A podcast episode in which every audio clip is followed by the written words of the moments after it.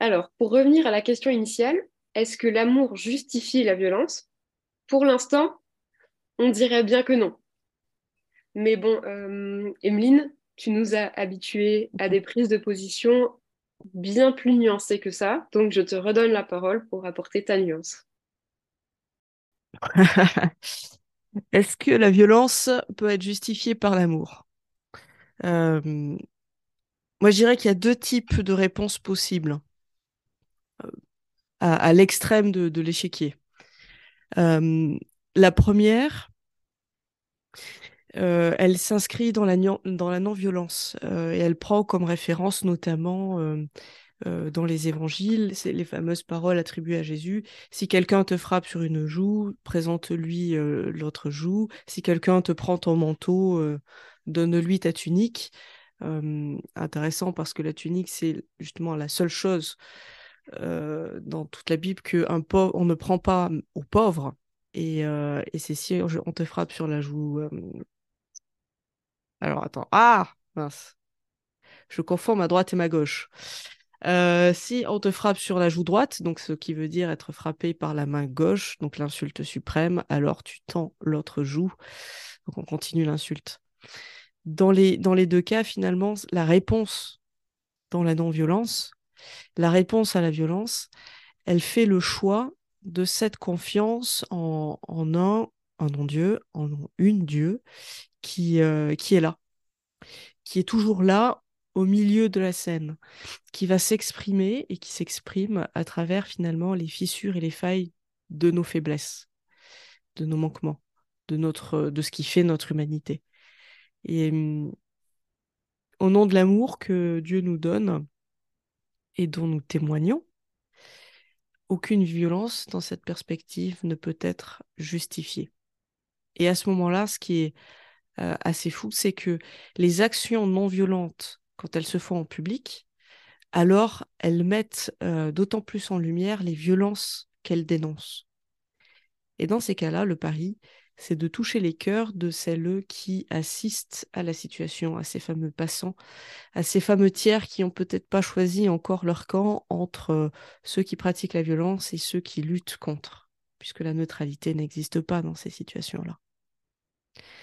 À l'opposé. Ah, merci Claude. Je t'en prie. C'est important pour moi toujours de, le signaler. La neutralité n'existe pas dans ce genre de situation. À l'opposé de l'échiquier, la seconde réponse possible euh, a été conceptualisée notamment par Dietrich Bonhoeffer, qui est un théologien, pasteur allemand, qui a résisté au nazisme et à la, manipulation du nazisme, enfin, de la manipulation de son Église par le nazisme. Euh, il a aussi condamné la Shoah, mais il n'était pas non plus euh, tout blanc en ce qui concerne l'antisémitisme. Euh, dans ce contexte, Bonhoeffer, lui, prend position en assumant qu'il y a des circonstances, des moments de l'histoire où l'éthique n'a plus de place. Où pour stopper la violence, le mal, la violence elle-même est nécessaire. Et s'il le faut, alors agir violemment devient légitime et on peut répondre à la violence par la violence. Et pour Bonhoeffer, c'est pas juste de la théorie, hein, ça s'est traduit concrètement, puisque lui lui-même euh, s'est engagé dans une tentative euh, d'assassinat euh, d'Hitler avec une bombe qu'ils ont essayé de poser. Et malheureusement, on connaît l'histoire. il a raté son coup et, et il est mort en prison, Bonhoeffer ces deux démarches, elles sont extrêmes. Et je pense que la question pour nous aujourd'hui, c'est où est-ce qu'on se situe entre ces deux extrêmes, entre ces deux positions. Ou alors, si je change un peu la question, comment on articule ces deux positions possibles suivant les circonstances?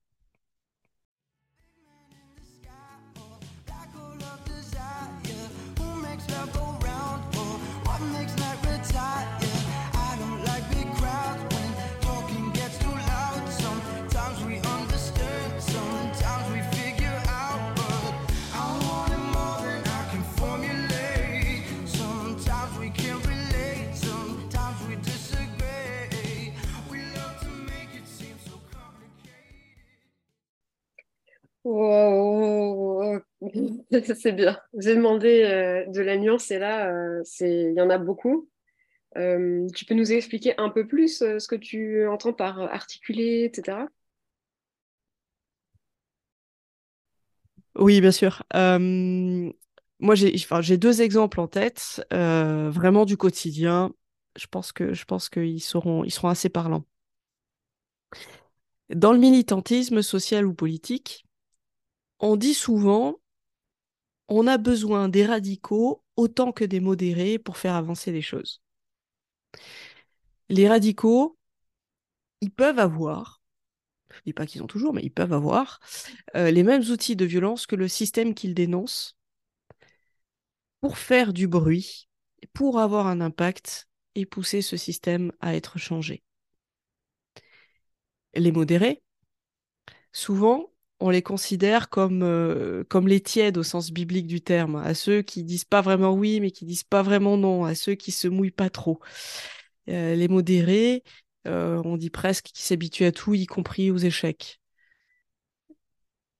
Mais l'avantage des modérés, c'est que ils travaillent au long terme, toujours, petit à petit, mais en, et en essuyant les échecs de manière répétée, en toquant à la porte tout le temps, tout le temps, tout le temps, ben, il témoigne en public d'une persévérance face à l'injustice.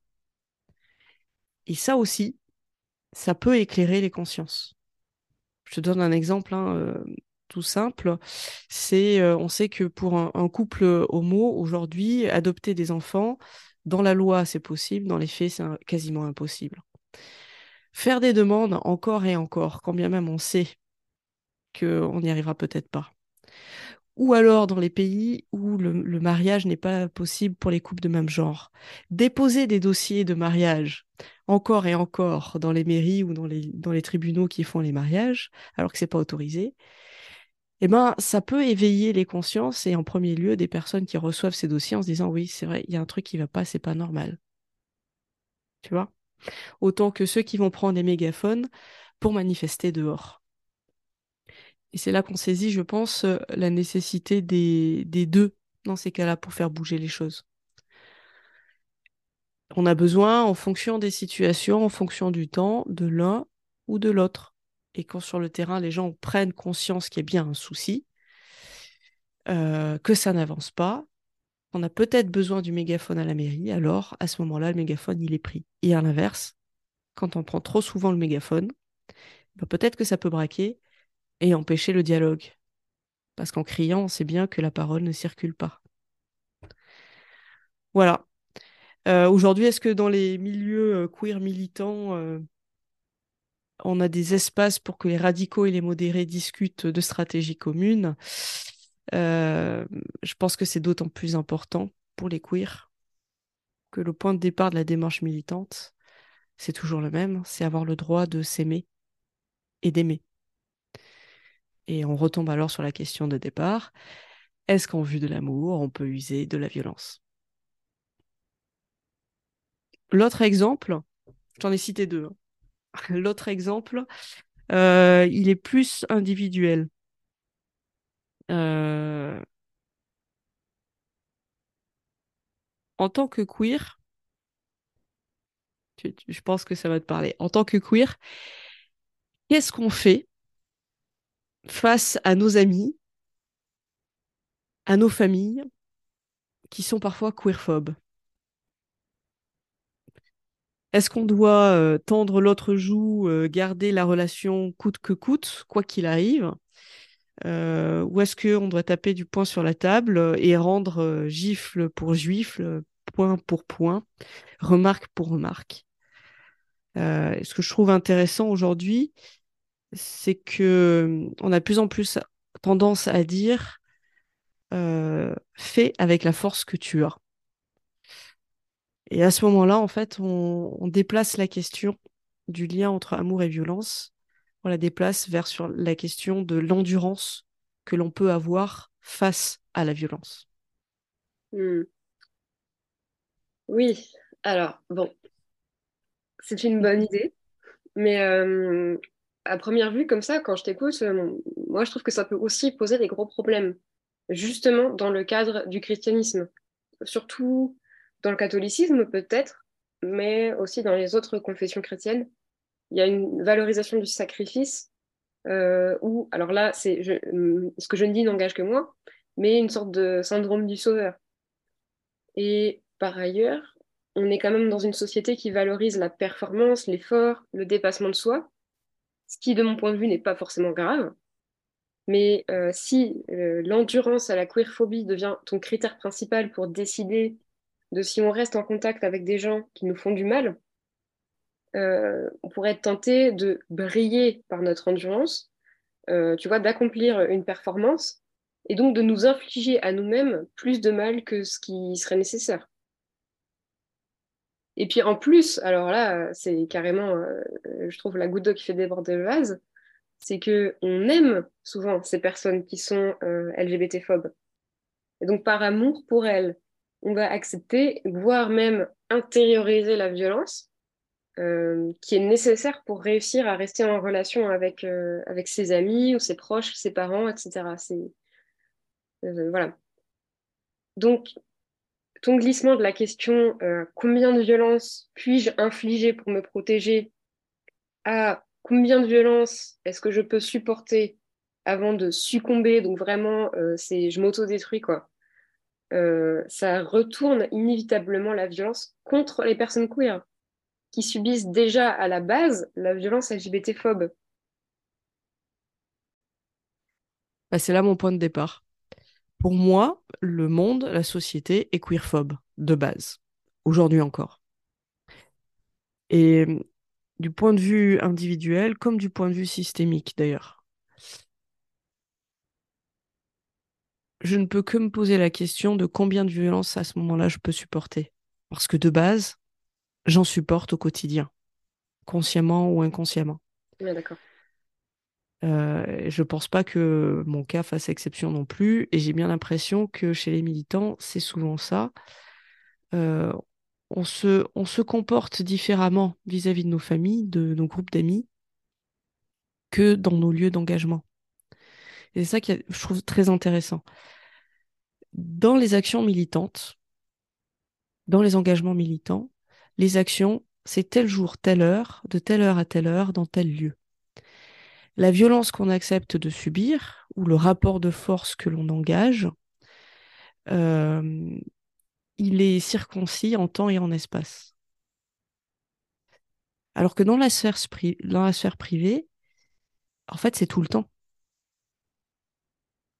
Euh, c'est tout le temps qu'on fait face à ça. Et est-ce que décemment, on peut se poser alors la question, est-ce que je peux tout le temps être confronté à la violence? Est-ce que je peux tout le temps être dans des rapports de force pour ce que je suis et pour l'amour que je demande à pouvoir vivre au grand jour? Pour moi, la réponse, clairement, elle est non. Parce que euh, parce qu'on est des êtres euh, qui aspirons à la paix et au repos. Et donc, circonscrire la violence dans des espaces de lutte, c'est aussi se protéger. Hmm. Entre, euh, entre la non-violence qui serait on laisse passer toutes les remarques queerphobes du tonton et la position de Bonhoeffer, qui serait de, faire taire le fameux tonton queerphobe par tous les moyens, il y a toute une palette de choix possibles. Et un des choix possibles, c'est de rompre la relation, ce qu'on disait tout à l'heure, ou pour reprendre une citation bien connue, de se lever, de se casser. Mais c'en est une parmi d'autres. Oui, franchement, ça, je pense que ça parle à beaucoup de personnes LGBT, euh, cette phrase-là. D'ailleurs, euh, on a vraiment les meilleures références dans ce podcast. Euh, les auditoristes euh, pourraient nous dire si vous appréciez et puis qui vous voudriez voir référencer ici. Parce qu'entre Bell Hooks, la Bible et Virginie Despentes, c'est vraiment toute la complexité et justement la beauté de notre culture queer chrétienne qui est résumée ici. Oui, bon, on se lève et on se casse. Quand est-ce qu'on le fait et quand est-ce qu'on reste assis? Pour moi, c'est peut-être ça vraiment la question du quotidien. Euh, chaque, jour, chaque jour, on choisit ce qu'on fait face à la violence qu'on subit. Chaque jour, on choisit ce que l'on fait pour, euh, pour défendre et, vivre ce droit d'aimer C'est toujours ça la question. D'aimer et d'être aimé. D'aimer et d'être aimé, évidemment.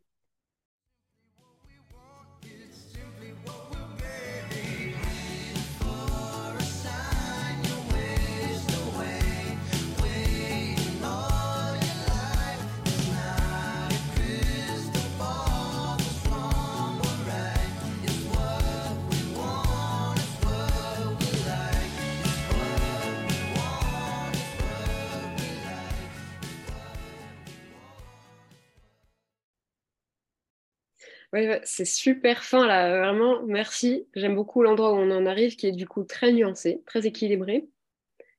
Euh, pour finir, j'aimerais quand même qu'on parle de l'éléphant dans la pièce, parce que on enregistre ça et on diffuse ça à l'approche des fêtes de fin d'année, comme on dit. Ouais, ouais, ouais, oui, oui. Et puis euh, pour, euh, pour les personnes chrétiennes, euh, en plus, c'est à l'approche du fameux dimanche de la Sainte Famille. Dimanche de tous les possibles pour les homélies et les prédications. Ouais, on en rêve d'avance. Mais bon, tu me vois venir, du coup, de très loin. Il y a beaucoup de personnes LGBTQ, qui sont angoissées par cette période où il est attendu, entre autres, qu'elles passent du temps avec leur famille et qu'en même temps, elle reste calme pour ne pas gâcher l'ambiance festive. Donc ces personnes, et peut-être aussi nous-mêmes, personnellement, euh, vont juste devoir prendre position sur l'échelle allant de la joue gauche à Bonnefeur très prochainement. Est-ce que tu as un conseil ou un message pour nous accompagner dans cette période? Spontanément, je dirais que d'abord, c'est aux alliés de faire le taf c'est une des périodes, je trouve, où les alliés doivent encore plus montrer que d'habitude qu'ils et elles sont des alliés. Euh, c'est à eux de sortir finalement les mégaphones pendant les repas de famille, tu vois. Parce que justement, l'injonction au calme qui est fait au queer, où on, les cantonnerait dans ce côté euh, non violent ou, modéré, suivant comment on considère l'échiquier, euh, ben, elle devrait pas être, elle devrait pas avoir l'occasion d'être. Euh, alors, si on demande aux LGBT de ne pas faire de vagues, alors qu'ils en font, eh ben, demandons aux alliés, surtout, de sortir les mégaphones et de faire encore plus de vagues, tu vois. Comme ça, personne ne pourra chercher le calme. Oui, donc en fait, euh, si quelqu'un d'autre pouvait se charger de faire les vagues quand c'est nécessaire, ce serait bien. Comme ça, nous, euh, nous c'est bon. On n'a pas besoin d'en faire et du coup, personne ne nous demandera de ne pas en faire. Exactement, ouais, d'autant plus que je trouve qu'on en fait bien assez comme ça dans le quotidien. Alors pour Noël, on passe le relais. et justement, je dirais qu'après, c'est à, à chacun et chacune de discerner jusqu'où elle peut endurer les micro-agressions, voire les remises en question de, des, proches qui côtoient pendant les fêtes. Et à partir de quand elle est prêt à dire stop, à se lever et se casser. Mmh quitte euh, du coup peut-être à annoncer sa limite dès le début. Par exemple, euh, euh, si vous me mégenrez volontairement, je m'en vais. en ayant prévu à l'avance un plan B, donc un endroit soit chez soi si on a la chance d'avoir un chez soi, soit d'aller chez des amis. et comme ça, si jamais les proches nous mégenrent vraiment, là, on prend ses clics et ses claques. Et, et, on, et on s'en va pour de vrai, quoi. C'est-à-dire que la limite est posée clairement et on l'applique ensuite. Euh, oui, après, je, pense que les limites, ces limites-là, elles sont déjà connues par les gens chez qui on va. Euh, mais si elles ne le sont pas, évidemment, il faut les, expliciter. Puis après, entre ces deux, entre la possibilité de endurer et dire stop, ben, on s'organise. Euh, on s'organise peut-être seul et seul, mais et surtout, je pense, s'organiser avec les alliés qui seront présents ce jour-là. On peut réfléchir à l'avance en se demandant euh, à telle blague, euh, qu'est-ce que, je réponds? Euh, par exemple, quand un couple de lesbiennes annonce au repas de Noël que ça y est, elles entendent un, enfant, si quelqu'un dit ah mais qui est le père, bah on peut trouver et réfléchir à l'avance à la bonne petite tirade. J'en ai une qui a fait beaucoup rire mon épouse d'ailleurs, c'est à la question qui sera le référent paternel, souvent je réponds la société patriarcale et macho se charge déjà de lui donner ce modèle-là. Voilà, ça, ça calme tout de suite euh, autour de la table. Euh, une fois qu'on a réfléchi, une fois qu'on a réfléchi euh, à ces questions, ces réponses et, les aux questions et aux réponses, et ben on peut aussi s'organiser des espaces non queerphobes avant et après. On parlait de, circonscrire finalement les lieux de violence, un temps, un lieu, eh ben, il faut le faire, y compris pour ce genre de, rendez-vous de repas de Noël ou de temps familiaux, quand les lieux ne sont pas safe. Ça permet vraiment de délimiter le temps et l'espace euh, où la violence euh, est infligée ou subie. Et dans ces moments de récupération active, ces moments non queerphobes, euh, eh ben, on prend soin de soi. On travaille à s'apaiser, à apaiser le cœur. Et souvent, j'aime à dire qu'il faut que ces récupérations actives soient au minimum proportionnelles à la violence qu'on vit pendant les fêtes. Et idéalement, euh, bien plus long, bien plus grand, bien plus festif que les lieux de violence qu'on a pu subir. Hmm. Oui, ok. Bah oui, oui. Vu comme ça, ça paraît déjà beaucoup plus vivable, effectivement.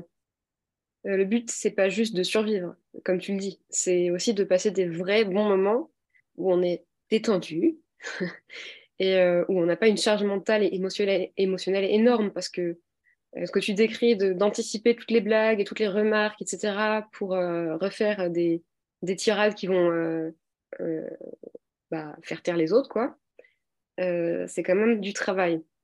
Donc, effectivement, des, moments de vrai plaisir et voilà, de vraie détente, c'est effectivement un très bon conseil. Merci. Euh, et toi, d'ailleurs, pour profiter de ces, vacances euh, ou du moins de ces jours de Noël, ce serait quoi ton cadeau ultime? À part la paix dans le monde, hein, je précise. non, en vrai, le, plus beau cadeau de Noël qu'on pourrait m'offrir, euh, c'est tout simple à dire, mais ça serait tellement beau. C'est toute ma famille autour de la table, toute la famille réconciliée. Voilà, tout simplement. Et toi? Et toi, Clémence? Euh, Oh là euh, En fait, c'était plus facile de poser la question que d'y répondre. J'ai envie de dire la paix dans le monde, évidemment. Euh, mais alors, bon, ça va être super terre à terre. On va passer de la paix dans le monde à vraiment un truc super, voilà, basique. Mais j'ai prévu de demander pour mes 30 ans, parce que voilà, j'aime beaucoup prévoir les choses à l'avance.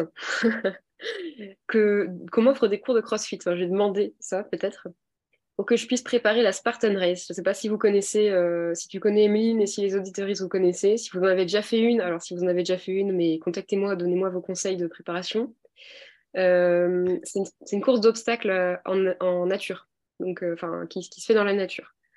Euh, c'est très intense à la fois euh, sur le côté euh, musculaire, mais aussi la souplesse, l'agilité, etc. Donc c'est ultra complet et c'est un peu un rêve. Donc ce serait un peu ça mon cadeau, qui est beaucoup moins spirituel que toi, Emeline, parce que tu étais finalement paix dans le monde.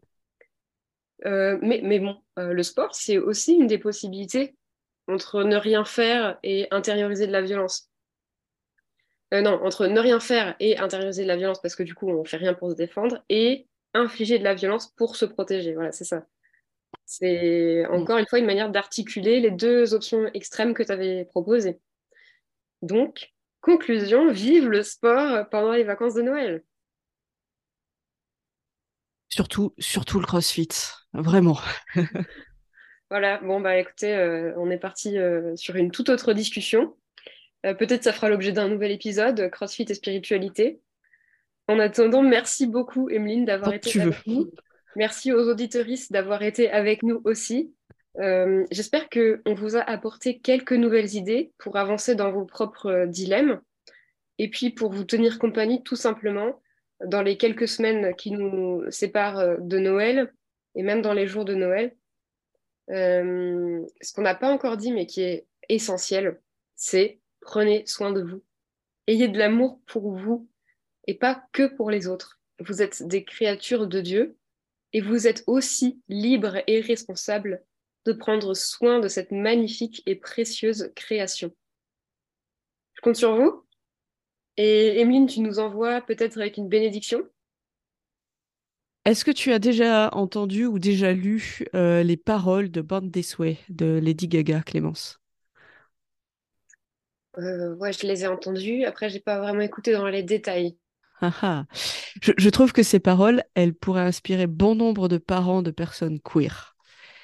Et puisqu'on approche euh, de Noël, euh, je vais t'avouer que j'aime bien imaginer Marie disant ces mêmes paroles, quelque chose près, à son fils Jésus euh, pendant l'adolescence ou plus tard, même euh, dans son ministère, quand il se pose mille et une questions sur sa vie euh, extraordinaire, sur le chemin auquel il a appelé, comment il est né, etc.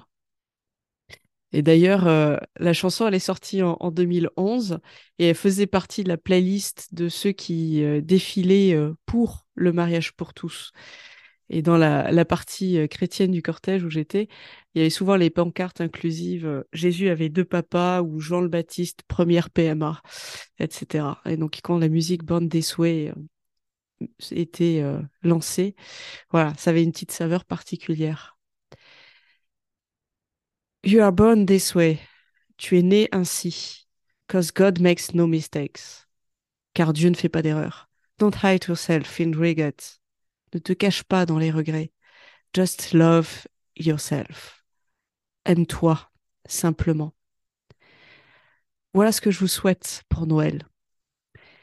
Soyez vous aussi des lumières d'amour pour le monde, comme le Christ l'a été pour ses contemporains.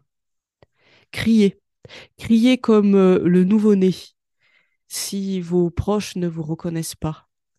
Observez sans rien dire, mais savourez quand les alliés agissent. Savourez l'avancée si vos proches sont à vos côtés. Dieu ne fait pas d'erreur. Vous êtes ainsi et il n'y a rien à changer. Cela est bon, cela est même très bon, comme le reste de la création vous êtes déjà bénis par le Créateur. Alors soyez signe de bénédiction pour ce monde. Amen. Amen.